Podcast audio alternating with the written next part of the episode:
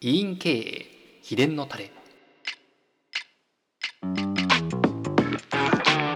委員経営秘伝のタレは名古屋で有名な医療法人友王会近藤歯科院長の近藤正嗣先生に委員経営のコツを根掘り葉掘りお聞きする音声ラジオです。皆さんこんにちは。株式会社マルの鎌形です。こんにちは、近藤歯科の近藤正嗣です。ということで委員経営秘伝のタレ第20回お届けしていきたいと思いますよろしくお願いいたしますよろしくお願いします。先生ついに20回ですそうですね。何かいいことが起きるといいですね。はいそうですね 着実に再生回数も右肩上がりで伸びていってますのでこのままいろんな方に聞いていただけたらなと思っておりますまた近況からお聞きできたらなと思うんですけどもはい。先日ですね、野球を見に名古屋ドームですね。今はいはい。バンテリンドームって言うんですけど、はい。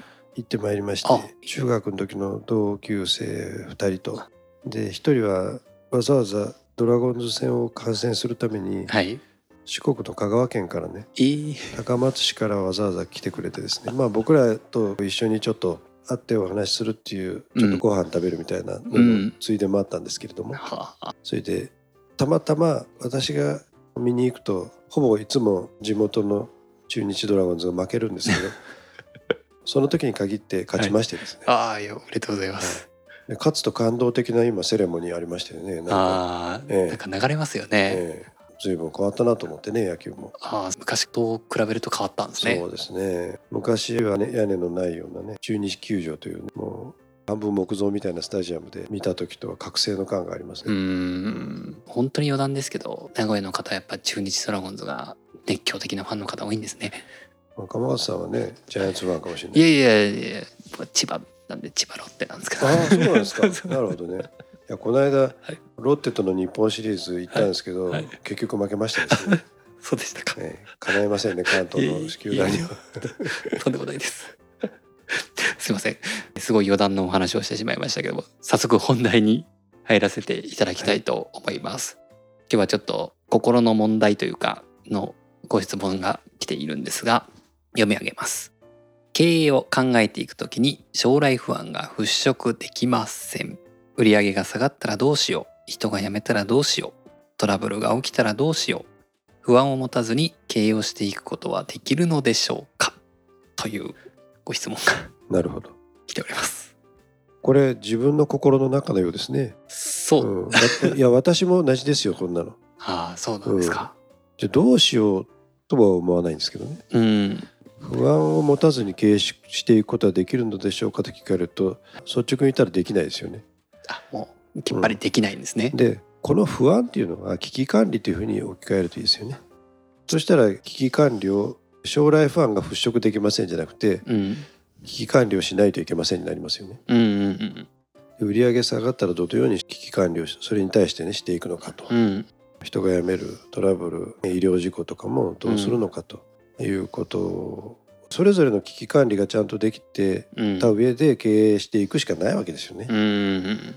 だからその危機のない人生はないのでうんうん。危機が起きた時にどうするかを自分なりに構想を練っておけばその時にちゃんと対応できるけど何も考えてなければその時にオロオロしてしまって余計失敗を傷口を広げてしまうことになると思いますね。うん。そもそものそのマインドセットですかねこの不安はなくならないと。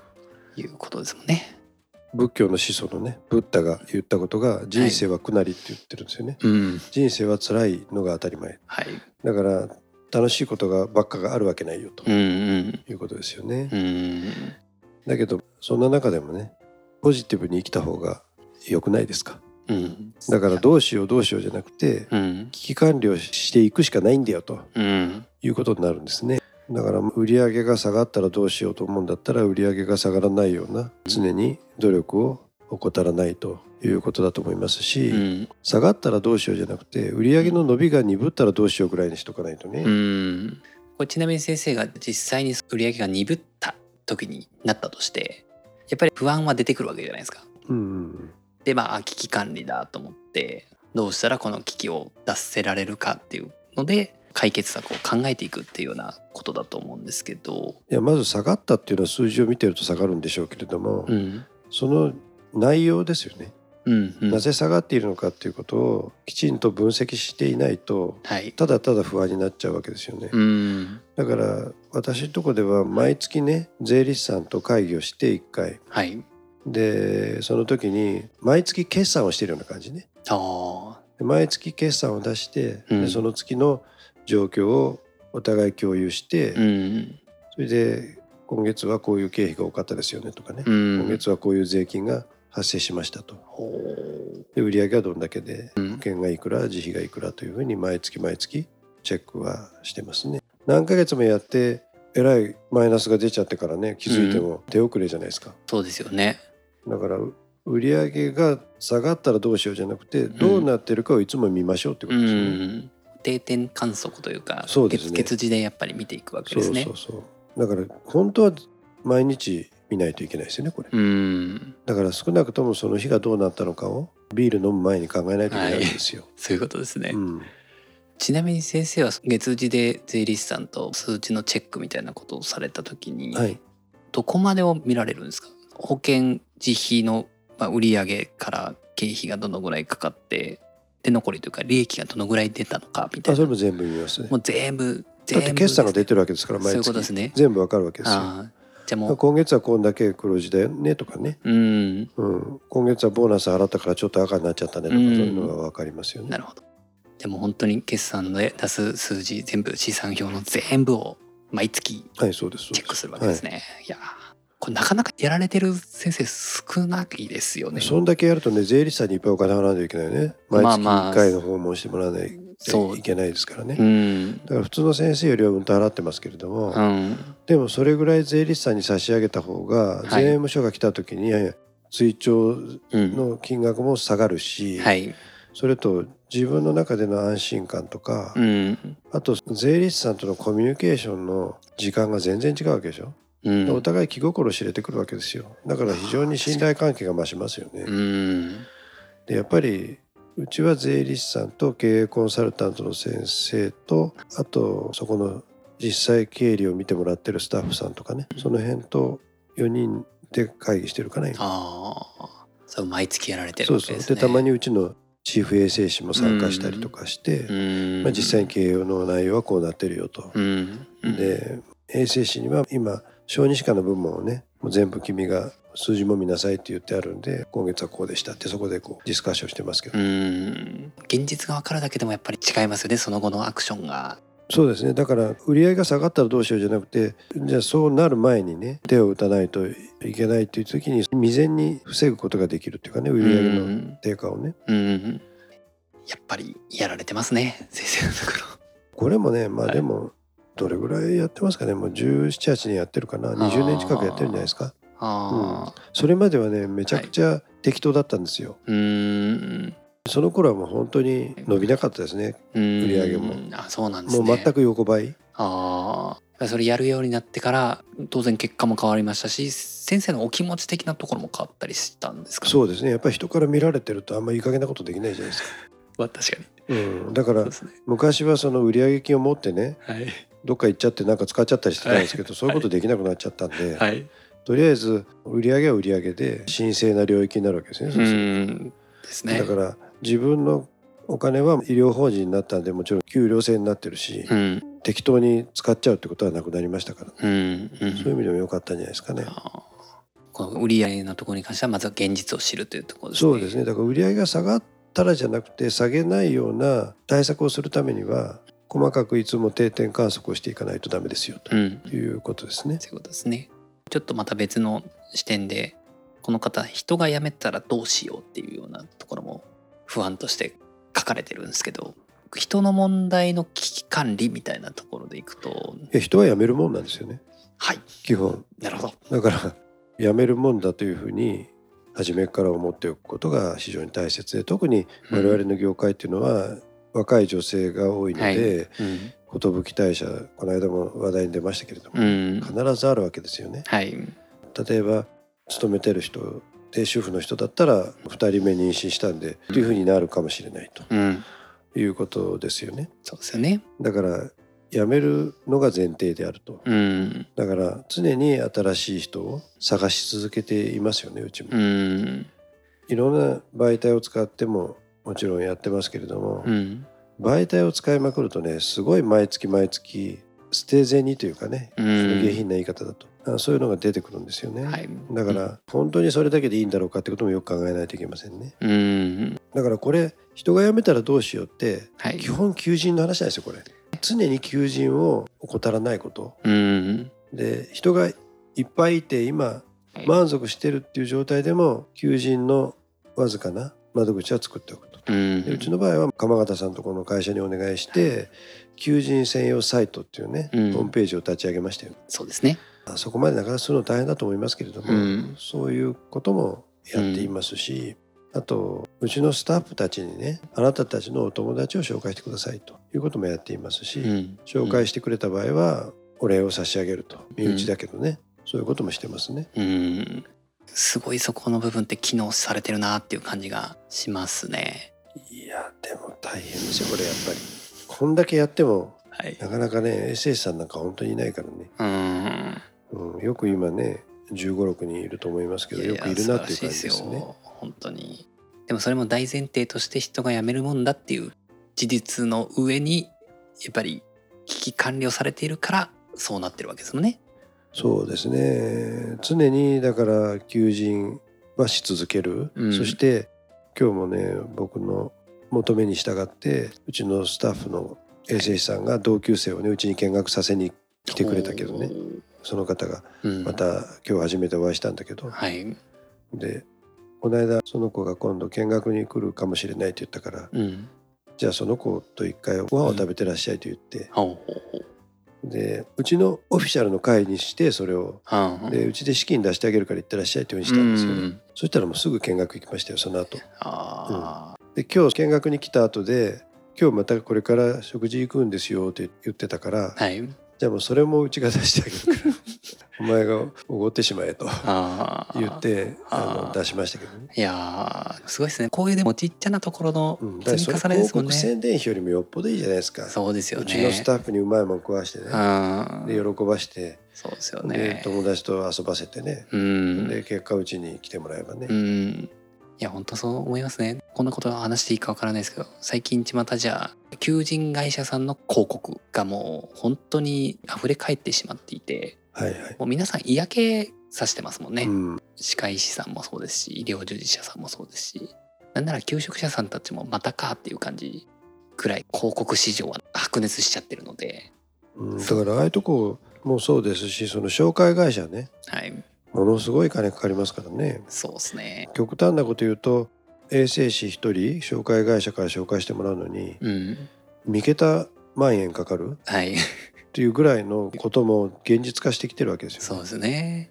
じゃあその3桁万円はそこに使うんじゃなくてうん。内部に使った方がいいじゃないですか。ですね。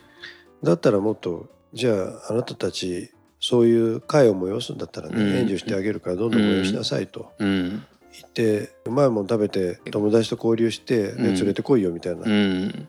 そういう感じになったらいいなと思って今一生懸命やってますけれども、あでもそういうことに言うこと聞いてもらうためにはやっぱりスタッフといい関係性がないとね。だから常にフレンドリーに接してないとダメでしょうね。うん。そうですよね。やっぱ人間関係あってこそのそこも取り組みうん、ですもんね。いやー本当になんか先生のお話は生きたお金の使い方というかだなって感じました。いやそれがねうまく機能すればいいんですけどうん。いまいちまだね。うん。もうちょっと機能したらまた報告するようにしますけれども、とりあえず今日のところはねはい。たまたま今日そういうことがあったんで、うん衛生士さん見学に来てくれてね、うん。いつか来てくれそうな感じを醸し出してたんいやいでや素晴らしいですね。そういう試行錯誤をやめないっていうことですね。この質問者さんのところで回答するのであれば。そうですね。だからどうせ辞めるんだからねまず今いる人を大事にするっていうことも大事ですよね。うん。フレンドリーにしてなるべく長くいてもらうと、うん。だからフレンドリーにしてなくて辞めたらどうしようってもそれはねそんなの自業自得ですよね、うん。フレンドリーしてると誰か紹介してくれるかもしれない。まあそうですよね。ですよね。うちみたいな嫌なところに友達誘えませんと思われちゃったらもうアウトでしょ。うんでですね。そうなっちゃうともう、うん。うん、ともすんともいいかないですもんね。だからフレンドリーにしてるだけじゃなくてやっぱりね、有給休暇であるとかお給料であるとかね、はい、そういう働きやすさというかね、うん厚生年金とか、うんまあ、そういったこともいろいろ考えてあげるっていうことが最終的にやめられづらくなるとうん、いうことになるでしょうね。ありがとうございます。先生このテーマで何か他に言い残した最初の質問でトラブルが起きたらどうしようとなりますよね。要点だけ言いますと、はい、まあ、トラブルってもしか？すると医療事故、うんうん、ということを、医療過誤ということじゃないかなと思うんですけれども、うんうんそれは仕事をしていれば必ず何かは起きます。うん。だから起きた時にどうするかなんですよね。うんうん。でまず謝罪で済むものはさっさと謝罪する。うん。で悪いとこを認めて謝られると謝られた方っていうのは意外とそれ以上怒りづらいというかうん怒りが収まるものなのではいドクターという立場の人がね頭下げてるんだから今回は多めに見ようかみたいなことも思っていただける場合も多いので、うん。とにかく明らかにこっちに落ち度がある場合はさっさと謝罪しましょうと。うん。でよくね交渉術みたいなので、はい。簡単に謝罪しちゃダメだって書いてあるのがあるんですけども、はい。それは取引とかね医療じゃない場面ではそういうことも必要かもしれないけどうん。私たち直接患者さんに触ってるわけだから、うん。例えばね患者さんの口の中にね誤って傷つけちゃったなんていう時はもう本当に、申し訳なかったですって言うしかないですようね、ん。だからまずはちゃんと謝罪をしないとダメですよ。うん。いうことですよね。うん。でその後でその人にとって最善の解決策を共に考えるとうん。いうことですよね。でも私のところでは例えばよくある事故としてはねうん。根の治療の時に器具が中で折れてしまうってのがあるんですよね。うん。でこれはね歯医者やってたら一回も経験しずに死んでいく人はいないと思うんですけれどうも、んうん。まあ折れちゃうとなかなか取ることは難しいわけですよ。あうん。食い込んでたりするとね。はい。でそれを取ろうとしてまた二次災害が起きて抜かなきゃいけなくなっちゃうことも結構あるので、ううんちではもう折れたらすぐ言いなさいと。うん。で患者さんに正直にまず説明してこういうことが起きましたと、うん。誠に申し訳ないけどでこれはうちではねできないんだけど専門のドクターでこういうのを取ってくれる先生がいるからそこに行ってきてほしいんだというふうに言うんですね。うんで費用は全部うちが持つんですけれども、うん。でそうやってそのドクターとも連携を取ってアウトソーシングしてるということになりますね。だからこれもトラブルが起きたらどうしようじゃなくてトラブルが起きた場合はどうするかはうちは決まってるあるんです。そういうことですね。その辺も事前にある程度想定しておいたらすぐに動けますそうですね。トラブルの種類って限られてるんで、うん。それぞれ起きたらどうするか決めておくとうん。いうことでしょうね。あだから医療事故に関してはそうです。ーうん。で医療事故じゃなくて患者さんとの揉め事。うん。例えば受付で急に患者さんが怒り出したらどうするかとかうね,、ん。ね例えば予約がじ好きなように取れないんだとかね、うん。そういうので急に感情的になる人もいるわけうで、ん。うん。そういう時はうちの場合はとにかく患者さんと揉め事が起きたらすぐに院長を呼びなさいとこういうふうになってるんですよ。うん。トラブルっていうのはトップが解決するものであってはい。手下が関与したらねうん。相手はずっと怒り続けるんですうよ。ん。社長が出てきて土下座すりゃ大体物が収ままあるっていうこでもそうでとですよね。確かに。それ以上上の方はいないわけですもんね。確かだからそこまでね頭下げていいかどうかは別として、にうん。何か患者さんと感情的な状態になった時は、うん。すぐに僕を呼びなさいと。はい。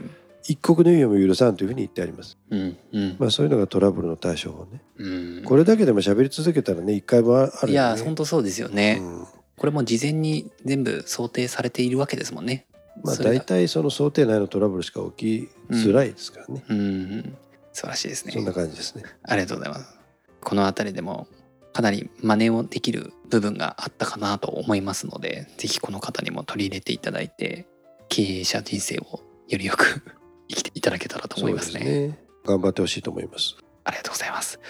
では、今回は記念すべき第20回お届けいたしました。近藤先生、今日もありがとうございました。はい、ありがとうございました。今回の音声はいかがでしたか？この音声ラジオは不定期で配信しております次回の配信をお楽しみに